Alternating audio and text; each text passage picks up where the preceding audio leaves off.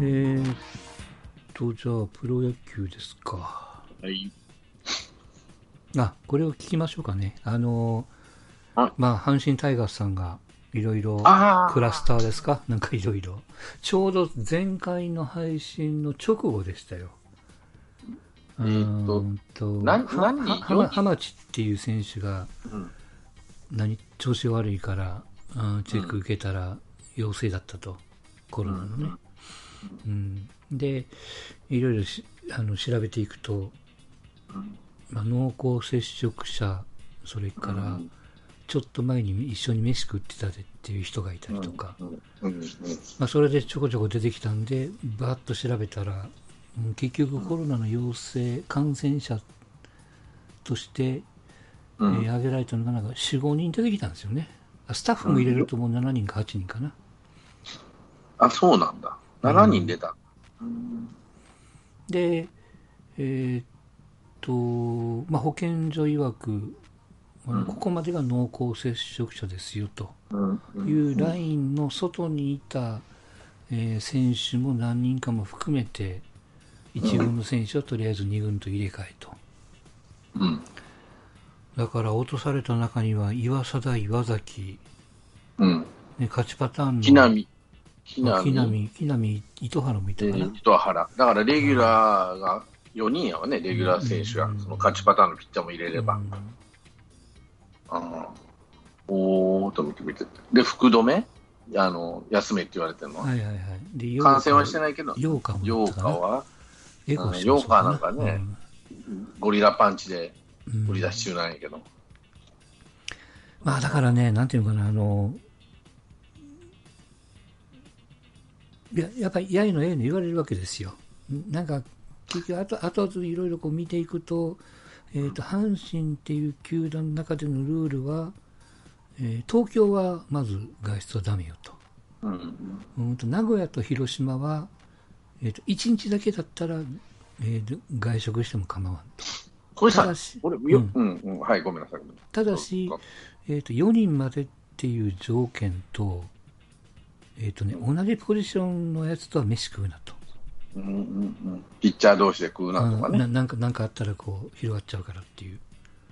で、それを、、うん。うん、なんかね、小林って選手がオリックスから来たわけですよ、トレードで。はいはいはいはいはい。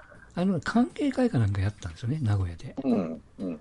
でその時に、それが福留が声かけてんってね、やろうぜ。8人ぐらいでやったと。うんうん分かんないよ、その球団に確認を取ったのか、了解を取ったのか、そこは分かんないけども、結果的にルールとされる4人を上回る人数でやっちゃったと。ただし、貸し切りでしたから、他の人間はもちろん入ってこなくて。して。うんお姉ちゃんがおるわけじゃあるまいし。うんほんでさ、俺、ううんん、この、ってことは言い換えれば、阪神のスタッフもしくは選手の中に、えー第一感染者っていうかさ、持ち込んだ人がおるわけでしょ？うんまあ、それがちょっとハマチっぽいっていうか、うん。に二軍から上に上がってきた選手ねそうそう。そうそう。ってことになれば、うんえっ、と、ハマチ、4人で飯食っても3人で飯食っても、まあ、人数の第1人や2人ならいいやって問題はあるかもしれないけど、うんうんうんその8人で飯食うなっていう理由が、8人だから感染するわけじゃなくて、4人でも5人でも感染、1人でも2人でも感染するわけじゃない。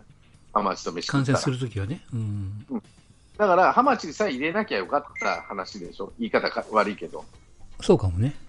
7人で飯食えばよかったよ、ハマチ以外で。でも分かんないよねって話になるから、うんそこら辺のところは説明、なんで8人がダメなのかっていうのが、4人にしなきゃならないのかっていうのは説明がつかないじゃない。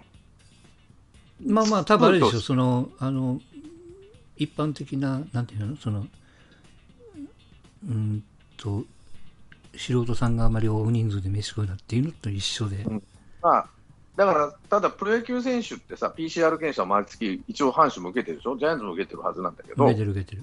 うん、毎月受けてる人たちの集団じゃない。うん、で、マックスさんも俺もそうだけど、毎月なんか PCR 検査受けないじゃん。うんうんということは、他の方々より高いレベルで感染予防、感染の防止を一応やってるわけだ。うんでもそれを、そんな高いレベルでやってるハマチがどこ行ったか知らんよ。うんどこでもらってきたかわからないそれぐらいやっぱ、俺、何が言いたいかっていうと、8人で飲んだことは俺、問題じゃないと思ってるわけ。うん。8人だろうが3人だろうが、ただ、その影響度はでかいよなと、8人が感染する可能性があるってことを考えると、例えば、ハマチと誰かがホテルで一緒に飯食ったとするじゃない、3人ぐらいでうん、うん時間なんかでね。でそれはどこの球団も許してくれてるんですよ、確か。外出ずに、飯食うと、みんなうん。でねあ、って話だーな中でね。うん。ホテルで、ホテルの中で飯食っても、それでも感染したわで、ハマチどこ行ってたの？って話になる、そこはハマチに、ハマチが持ち込んだんなら。ちょっとね、その、えっ、と、ハマチハマチっていうのもちょっと不確かなんであれなんですけど、スタッフもかかってるんですよ。3人か4人か。だからね、どっちが先か分かんないんですよ。ハマチが先なのか、阪神のスタッフが先なのか。これが分からない。だから、本当は毎日 PCR でも抗体でもやれば分かるんだろうけど、うんまあ、そこまでやる。だから、誰かが持ち込んだってなると、もう、そのルールなんてさ、隔離したいし、あの外出禁止以上のもうルールって作れないじゃん。守れないルールができているわけだから、だから俺、で今回の問題点は8人で飲んだことだったら、それは違うだろうと思ったの。8そうそうそ人が。部外者を入れたと、ねうん例えば有町の社長とかはいはい。のあの姉ちゃんとか、でもこの人たち、えーまあ、皆さんよりも感染予防が緩いかもしれないよねって話になるわけですよ。皆さんっていうのはタイガースの選手、まあ、ジャイアンツの選手、タイガースの選手はこういう感染予防してますよと、うん。例え、ば、部外者とは飯食いません、PCR も毎月1回やって、陽性、陰性を確認して動いてますと、でうん練習中はこういうことしてますと、手洗いうが手洗いとあれはちゃんとやります、マスクはしてますという、そういうね、やりなさいって言ったことを皆さんやってたとして、うん。だったら8人で飲んでもいいんじゃないのっていうのは分からんでもないんです。ただ、それでも入ってくるもんがコロナウイルスなんですよって話だと俺は思ってるのね。うんそうだなんですタイガースの、まさに、えーっと、1ヶ月ぐらい前、J リーグで、えーっと、トスのチーム、サガントスっていう、あそこでクラスターっぽいのがバッと出たんですよ。うんうーんと、監督、選手、何人が出て、うんえーあの場合はもう試合をストップして、しばらく、えー対外試合を止めたんですけど、だからその時にも、あの、僕も言ったし思ったんですけど、ストーンちゃんの言うように、あの、いくらいろんなことをしても入ってくるものは入ってくるんですよ。で、えっ、と、かかったからといって、別にその、選手もかかりたくてなってるんじゃなくて、これはだから、なる可能性っていうのは、さっきイニル君も言われた、私らも含めて、みんなに可能性があるんですよ。う。うんだから、ポイントとしては、えーっと、なった後の対応ですよね。うんだから、阪神的には、その、うん濃厚接触じゃない人間もその場におったということで、それも全部ひっくるめて、上から外した。うんで、緊急で下からあのドット10人ぐらい持ってきたと。うんで、相手チームには了解を取ったと。で、あの、だからその球団社長にしても、うんと、NPB にしても、よく試合ができたなっていう、そこまで持ってたのは、えーっと、これ別に阪神ファンだから言うんじゃなくて、これはやっぱこう、球団の努力なわけですよ。うん、阪そ神も俺もそう思いますよ。うん。で、やることをやったわけですよ。ただ僕はね、一つ思ったのは、阪神って、まあ、例えばその、えーと言っちゃうんですけど、岩田とかね、うん要するに持持病持ちって言ったらちょっと申し訳なくなるけども、うんそういう人が何人かいるわけですよね。うん、だから、そういう選手がいるんなら、えーっと、球団の中で日ハムとか広島とかはそうかな。うんあの、とりあえずホームゲーム以外は全部外出禁止にしてるんですって。その辺はね、球団によってこう格差があるわけですよ。よりきついところ、あの、緩いとは言わんけども、まあまあ普通なところと。うんだから、あの阪神的にはそういう選手がもし身内にいるんなら、うん。あのちょっとみんなで我慢はせんといかんけども、よりこうちょっときつめに、これああとあ後の話ですけどあの、いうん。やってもよかったんかなっていう反省はせんといかんのじゃないかなと。だから別にこれ、福留が8人で行ったから、お前がダメなんやとか、年上が誘ったらみんな断れんやろっていう、そんなことを言ってるんじゃなくて、うんあのだからといってそのなってもしゃあないよねってこう物手を挙げて言ってるんでもないんですけど、まあであのも今回はそういういいいチーム的にも痛い目に遭ってるわけですから、うん。だから、それは、うん、うん。その8人で飯食うっていうのは、例えばね、例えばの話ですよ、うん。巨人2人、中日2人、阪神、まあシーズン中にはやらんけども、はいはい巨人2人、中日2人、タイガース2人、うん広島2人で仮に飯食ったらバラバラになるから、じゃあこれはありなんかって話になってくるわけですね、うんうん。ありえん話かもしれん、ありえん話だよ、うんこれは多分四人なら怒られ怒怒られると思うんですよ。うん。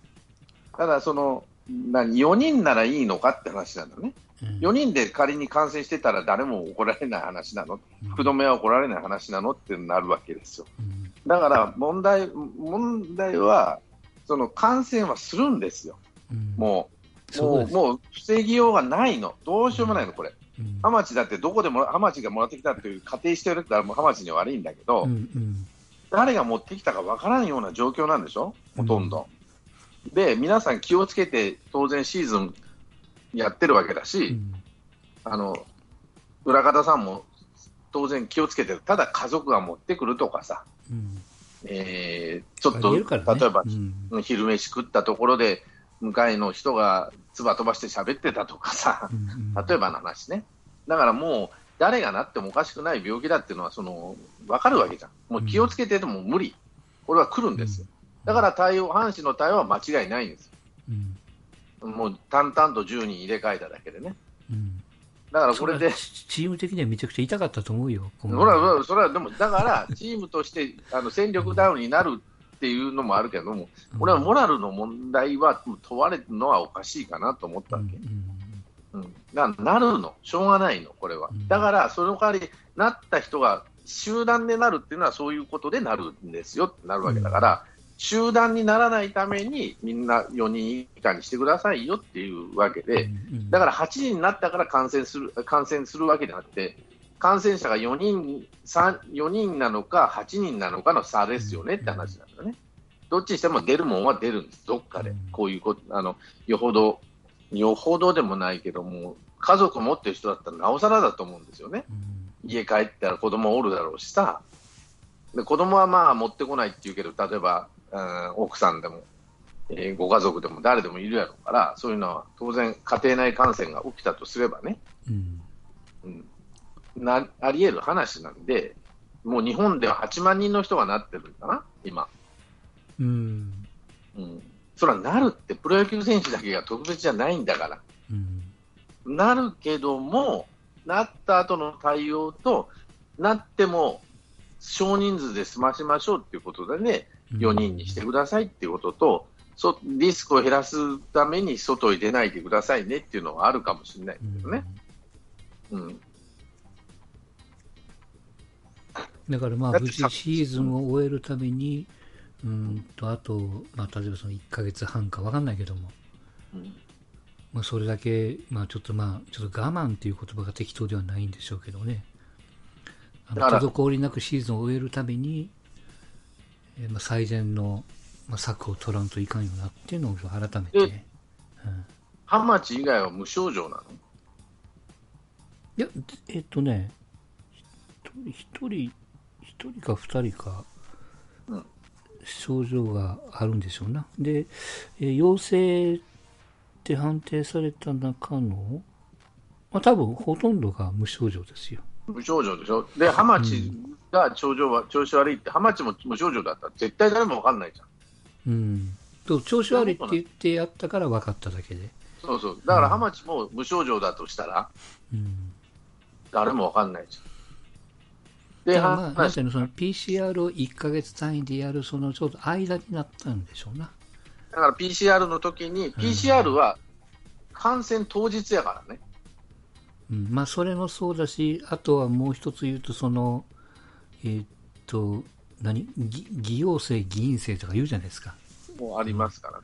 うんで、坂本と大城がシーズン前になったのは、うんうん、あれは抗体検査ですからね、受けてるのう。ん、ななってるわけじゃなくて、抗体受けて、あんた抗体あるでって話になって、えーってなって、もう一回 PCR 受けたら、まあ少量やけど残ってますよって言われて、うん。まあまあ、で2、3も安全見て、しばらく休んだってパターンやからね。うん。だから、坂本もなんでってほとんど外出てなくて、昼飯に友達と行ったぐらいですって言ったんだ。うんだからそこで感染したんじゃねえかっていう話なんでね。うんまあ、ほそれを、本当らしいんでね、その話は。ということはもうなるんだって、誰でも。なるほど。もう坂本は抗体がついてるから大丈夫だと思うけど、俺は。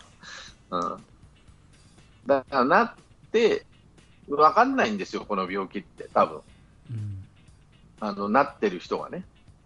たまたま調子悪いって言って、その人もなってて、その周りの人間も調べたら、あ、俺もなってんだって話なんでね。うんうん他のチームでもなってる人いると思うんです。なってる人が分かったからいいだけの話で分からんかったらどうするのって話、ね、うんどうするってことは分からない。だからそこを咎めるのではなくて、チームとしてはリスクを減らしたいんで、さっき言った同一ポジションではあの飯食いあの食事が一番あの感染しやすいからうんっていう話でしょ？気をつけてくださいね。ちょちょっとその笑い話も含めて言うと、これね、本当にもう優勝争いしてなくてよかったなと思っちゃったもんね。これが例えばその、まあそジャイアンツとなんていうの、5ゲーム差とかさ、3ゲーム差とか、そんな迫ってる時に、バーッとこう10人コロッと変えられて、おいおいみたいな 感じになったら、もっとどえらいことになってるので、その、落ち着かないファンの人らが暴れてると思うから。ただ4人って、例えば8人が8人になったわけじゃないけど、8人中4人がなって感染したって言われるんだから、うんら感染力っていうのは2分の1だったんだなと思ってね。うんなんかね、2組に分かれてたと思うよ。4人で飯食ったパターンと、8人で飯食ったパターンとあって。まあ、その辺は僕も詳しく見てないから分かんないですけど、だから、なんていうのかな、その SNS なんかで見てると、うーんと、年上の人間がおるのに、ルールを破った、こいつが悪い的な。なんかこう、そこで判断しようとするから、もう、うん。おかしくなっちゃう。だから、そうそうそう。あのじゃあ4人で飯食って感染してたら誰もとがめあの悪くないのか、それでも誰かが悪いって言うんでしょ、多分、うんそうね、だから4人で飯食って感染してたら、一応球団が了解してるのに、じゃあルールが甘いんじゃっていうことになってくるでしょ、ことになるよ多分ね。。ねまあまあ、どっかにいろいろ言いたいんでしょうねおかしいやろと思うわけ、感染はするんだって、多分。そうそれが分かったか分からなかったかっていうレベルと、うんその人はやっぱり、だけ感染対策をやってるプロ野球チームでもななるときはなるんですよ、うん。こんだけだってサッカーサッカーだってそうでしょ、J リーグだってなるって人もおるわけだから、そうそう。だなるんだって、もうなる前提でどうしようかってことを考えるしかない、だからなったとしても広がらないように2人か3人で飯食ってくれと行くんだったらね、うん。できるだけ、例えばそれこそハマチが持ち込んでさ、下で飯食っててさ、2、3人でね、みんなで飯食わんにしても2、3人で飯食う、その3人がなったとしたらどうすんのって話ね。ハマチはた、ハマチじゃなくてもいいんだけど、他のチームの選手、他のその選手は家庭からもらったとね、家へ帰ったらもらってったね、よくある話じゃない。どうすんのって誰を責めるのって話になるわけでしょ？だから家族責めるのって話になるわけでね。家族は別にそんな受けてないんだから。まあ、でもなかなか聞いたことがないよ。そんなシーズン中に十何人も入れ替わるっていうのはね。まあまあ、でもこれはしょうンフルエンザになったとしたらさ、どうするのって話だけどね。うん。うんまあ、インフルエンザって冬のもんだからね。。いや、だからもっとかわいそうなのは2軍ですよ。2軍の選手、1軍の選手と2軍の選手、入れ替えたのはいいけども、上から下に落ちた選手は隔離されてるわけやからね。ゲームに出れないから、もうカツカツでやるしかないっていうことで。まあだから、でもないんでしょうけど、まあ、阪神は、うんと、な育成の選手を2人、まあ、ギリギリでしたけども、支配下登録してね、うんまあ、本当に実力があったのか、人数合わせなのか、ちょっと分かんないけども、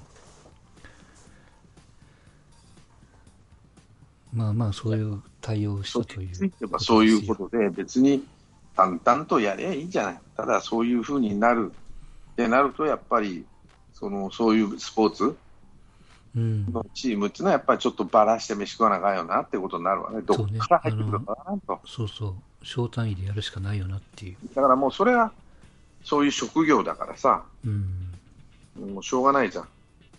で、遠征とか言ったら、まあ言うなればサーキットするわけだからさ、はいはい、そうね。サーカス団みたいなもんで、うん。みんな外で飯食わなあかん。家例えばホームだったら家帰るからバラバラになるかもしれんけど、うん。やっぱり遠征行くとみんなで飯食おうぜってことって、一人で食うより、ほら、二人のがね、楽しかったり、まあ、あの良かったりするわけですから、うん、で、まあ、たまたまそうなるんだったら、もうちょっとばらしてくださいとかね、それから球団、うん。あのホテルで用意するにしても、10分単位で、えーっと背番号、背番号じゃないよな、うん。なんか入れ替え入れ替えでね。うん。そうそうそう。年齢の、例えば誕生日月の1の人だけ来てくださいとかね、うん。そういう感じでやるとか、そういうふうにやるしかないんじゃないの、ポジションバラバラにしてね、飯食うとして、うん。だってめ一斉飯食うだってさ、10時間もかけてらんないわけだからさ、一人一人食ってるわけにいかんから、まあ話して食うにしてもね、飯も当然与えなあかんやろからね、遠征は。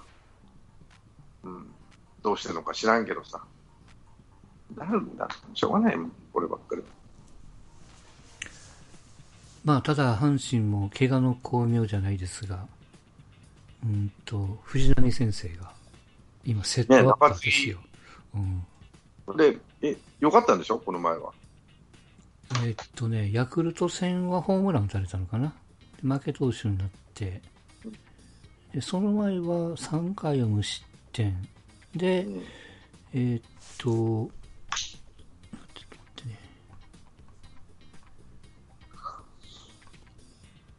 今日はあれでしたよね。うんとうん、160キロ、うんえーっと、自己、うん。だ前回を、えーっと、初めてホールドポイント稼いで、うん、今日は2-0の場面で出てきたからね。おお、今日岩田なんだね。うん、岩田がめちゃくちゃ良かったね。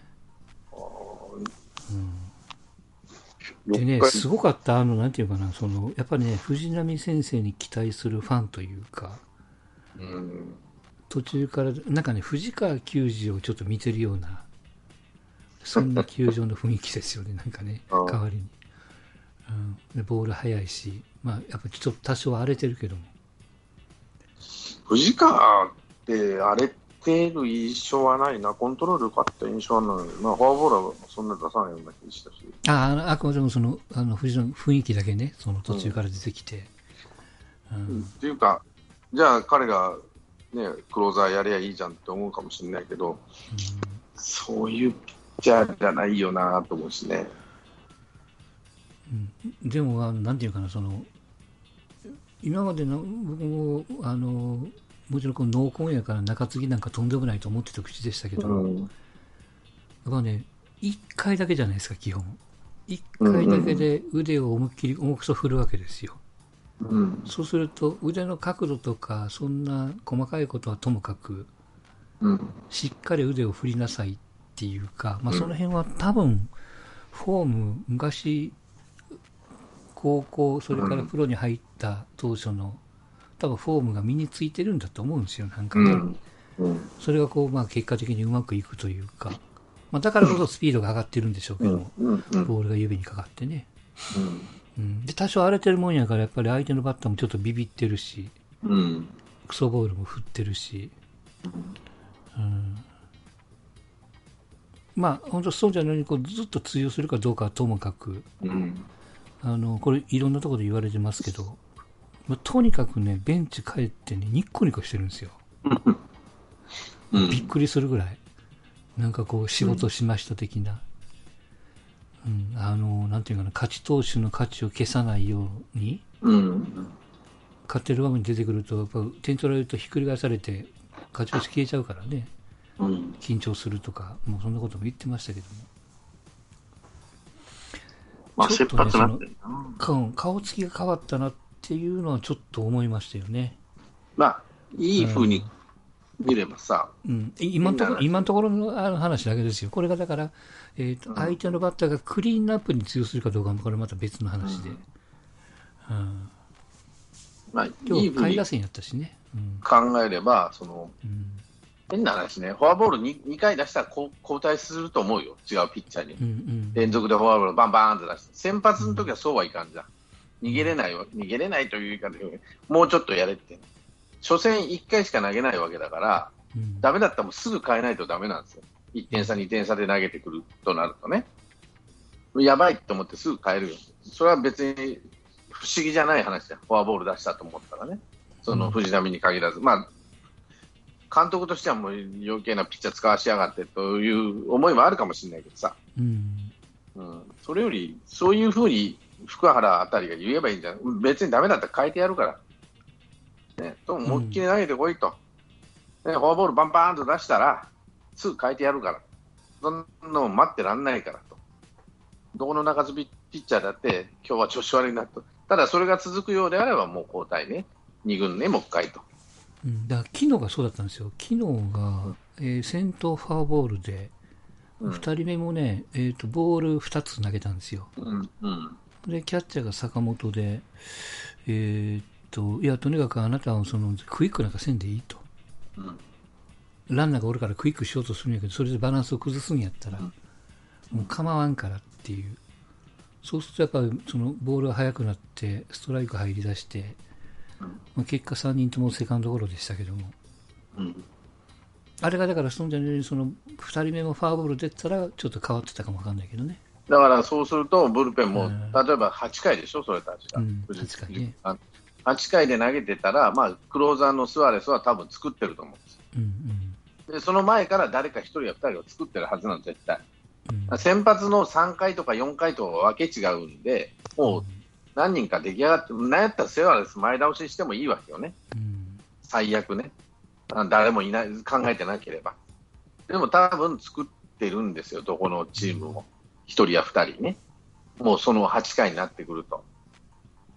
そうすると、そそうやって考えると、もしフォアボール出したとしても、うんバンバーンと出しても、お前の責任じゃないとは言わないけど、はい、交代、淡々と交代するしかない。うんうん、そうなるから気楽に投げろ。だからね、今んとこ中継ぎで、1、2、3、4回投げてるんかな。4回投げてるけども、まあ、大失敗はないですよ。1本、ん決勝のホームラン1本で打たれたぐらいで、村上にね。うんそれでもダメならね、もうダメというか、よそのチームしか行くしかないって前から言ってる通りね、うん沢村と一緒ですよ。うんもう精神的なもんだから、よそ行って頑張ってくれと。まあ、ちょっとやっぱね、怪我の巧妙っぽくならんかなと思ってますけどもね。うんいや、中継ぎなり、その抑えっていうものに対してね、うん彼がどうどういうあれを持ってるかわかんないけど、うんまあ、勝ちゲームに絡むとか仕事をするっていうところですわな。だからこう忘れてる部分もいっぱい思い出せるんでしょうけども。まあ、これがメンツが戻ってきたらまたどこになるのか知らんけども。うん先発やらしたいっていうのはわからんでもないけど、うんそういうピッチャーじゃなくなるかもしれないしね、いいきっかけになるかもしれないし。だからもう、まあ、あの阪神的にはもうぶっちゃけた話も優勝もないんで、とにかくあの、まあ、来シーズンに向けてというか、現状の底上げですよ。うんと今、ショートって小畑っていう選手が守ってるんですうん、ね、やってるね高。卒2年目の。でかわいかわいそうっていうとちょっと、うん、語弊がありますけども、セカンド、北条がやってるんですよ。うん。あれなんで逆にしねえんだ？いや、要はその守備力は多分小畑の方が上と思ってるか、王女ってそんな下手だったっけ？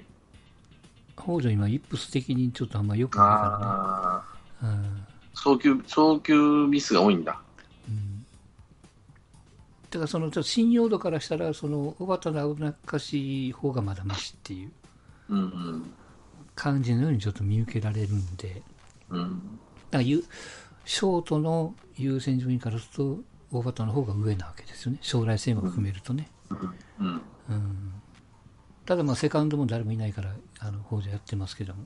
そうすると、上本は北条よりも下っていうことになるんでね、スタメンがれてないから。まあ、そういう話になっちゃうわね。うん、で、えーっと、明日から巨人戦ですよ。もう4つ四連戦だっけな。うん、巨人が誰かな今村畑えーっと、最後が菅野やね。菅野が、月曜は月曜月曜日やね。うん火曜、だから中5日にするんだよね、確か。うんうん。うんと、あ、戸郷だ。そう。今村、畑、戸郷、菅野だね。で、阪神が、えーっと、明日が西うん西、で、多分、えーっと、外人ですよ、一人。うん。で、えーっと、一番最後が、えー高橋遥人で、その手前が秋山かな、多分。まあ、別に4連勝しても、うん、多分追いつかないと思いますけども、うん。まあ、今日も結果的には広島に勝ってるんやね、巨人が確かね。うん。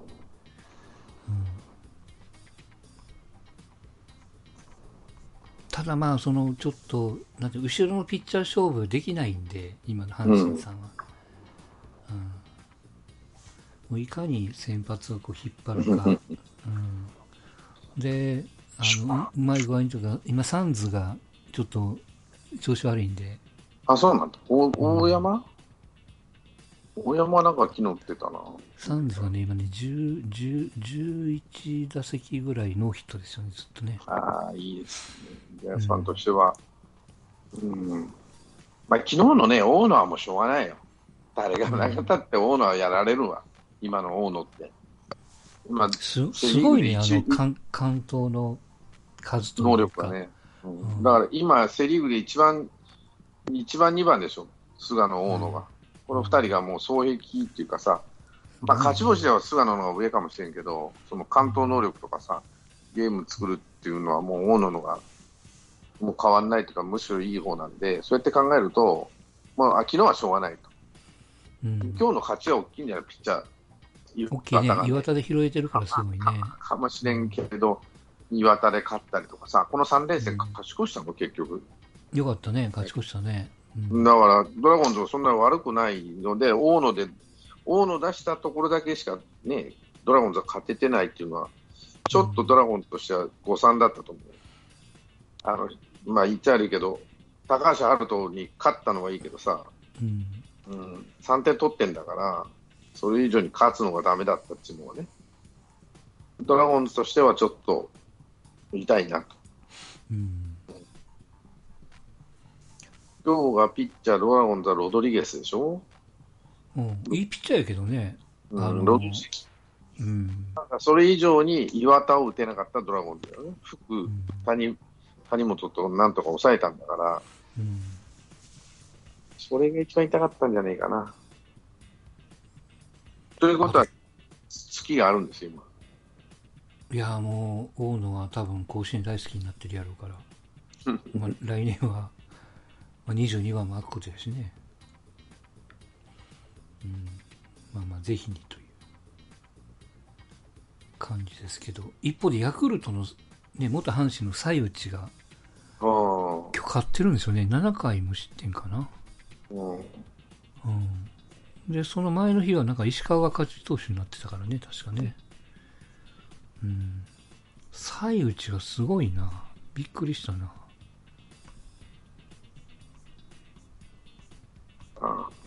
ちょっと DNA がへばったね。うん。うん。ちょっとね、ピッチャーもね、ピッチャーがいないね、後ろが。こう、うん、おかしいよね。うんまあやっぱり DNA はあるじゃないですか、そのオースティンっていう、うんその元気印が、やっぱこう元気な方だけにこう怪我も多いから、うんなかなかこうフルで出れないというかね、戻ってきたらまた落としてみたいな。なかなか厳しいですよ。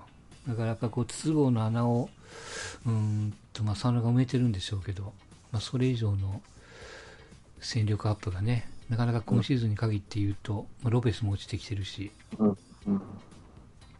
しんどいよなと。あれだけやっぱその繋がったら怖い打線は打線なんでしょうけどね。うんうん。ちょっとこう厳しいなとうんいう感じですわな。まあ、ジャイアンツはとにかく、今日は小林やったな、キャッチャー。うん。打ってねえな、こいつ。と思って見て、でも、キャッチングうまいな。まずーあ、と思うよ、っと落ちたやっぱり。うまいわ。守備はやっぱり一番いいよ。3人の中で。ただ打てない。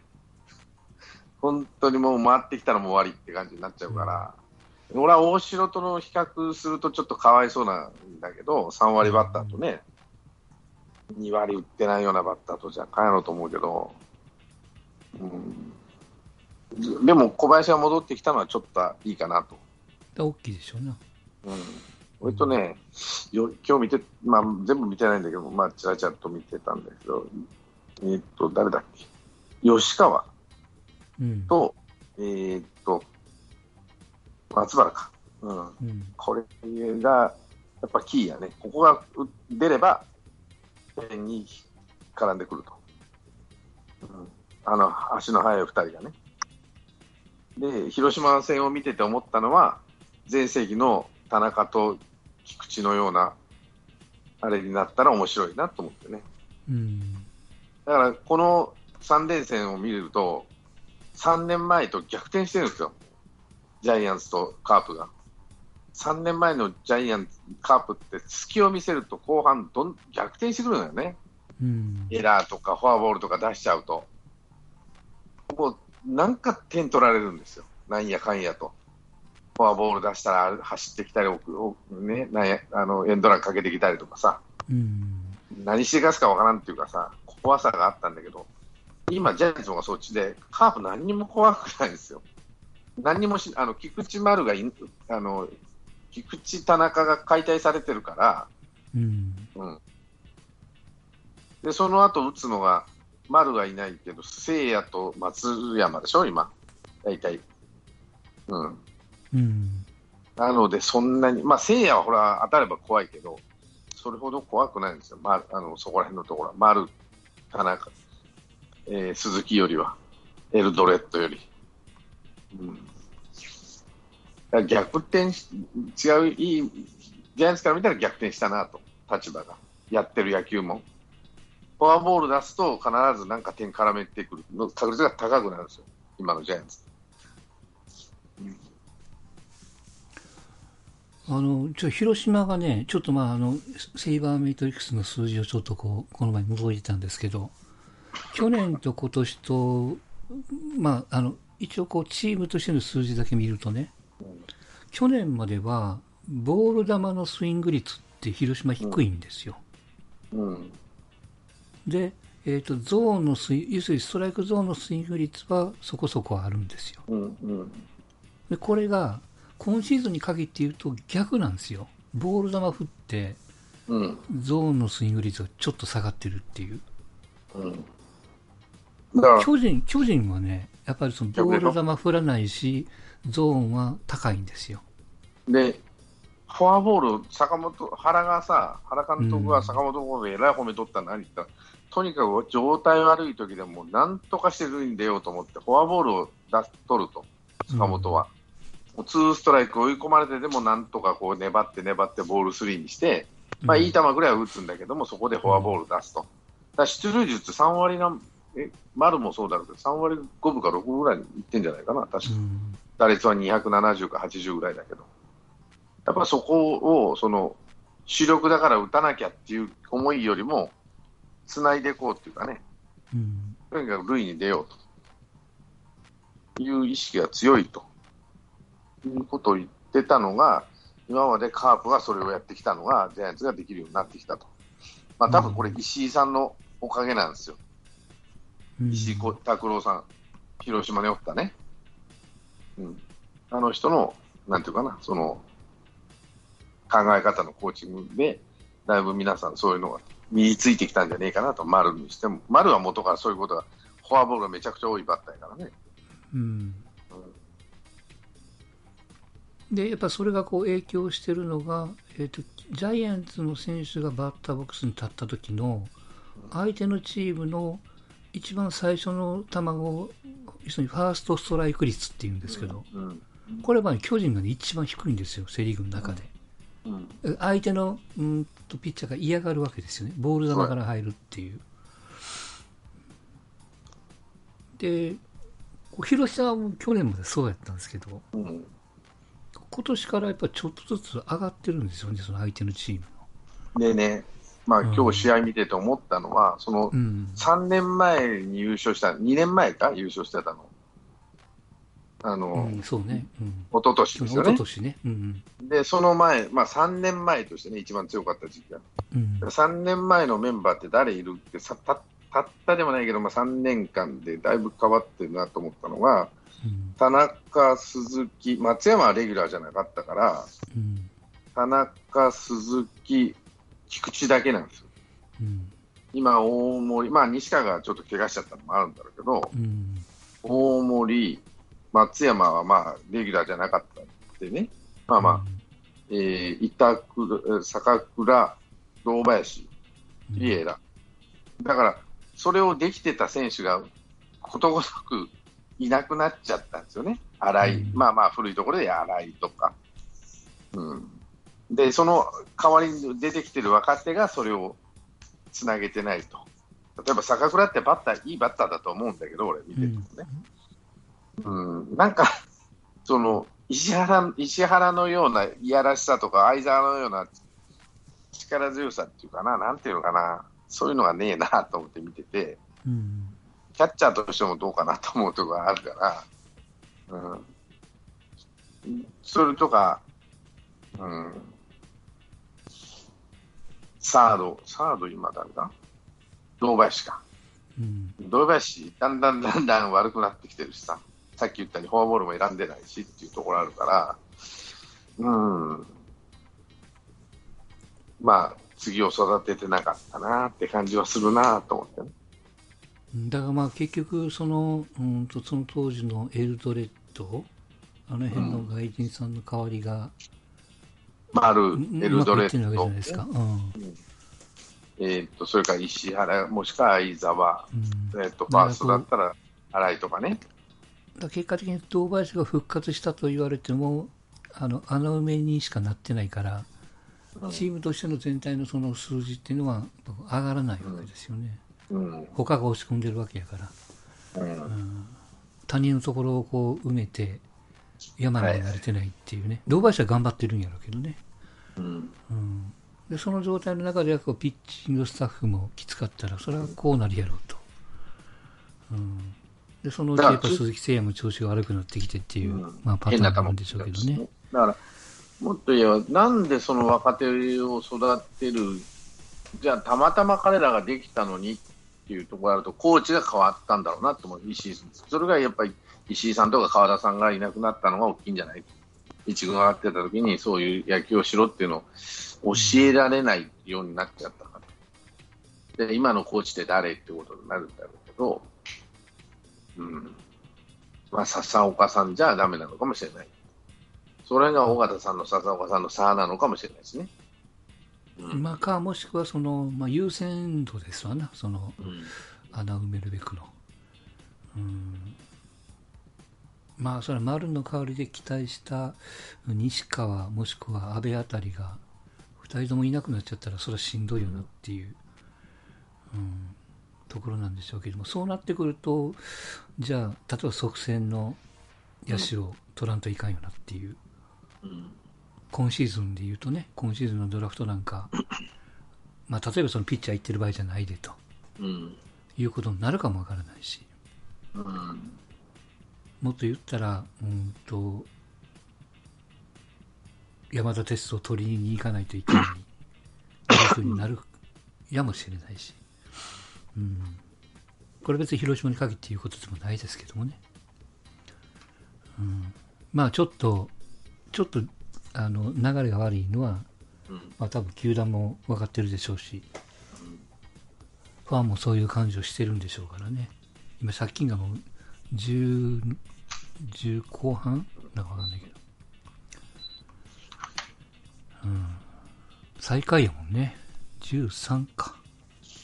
やっぱり、うん、残ってる選手も経年劣化を起こしてるしね、田中にしても菊池にしても、うん。鈴木はまだ若いけどさ、それでもあんなスイングしちゃってるとこ見ると、うん。やっぱ経年劣化してるんだろうなと思って、3人、他の選手あのベテランは。うん。で、若手が育ってないというか、そ出てくるんだろうけど、そういう今までのようなカープの真骨頂みたいな野球、うん。でそういう選手が出てくるわけじゃない。うん。えっ、と、誰だった、うんえー大森だとかさ、うん。まあ、そうだな、坂倉が5番打ってたな、堂林、堂林もベテランだけどね、もうんうすでに。なんかそういうのがないなと思ってね。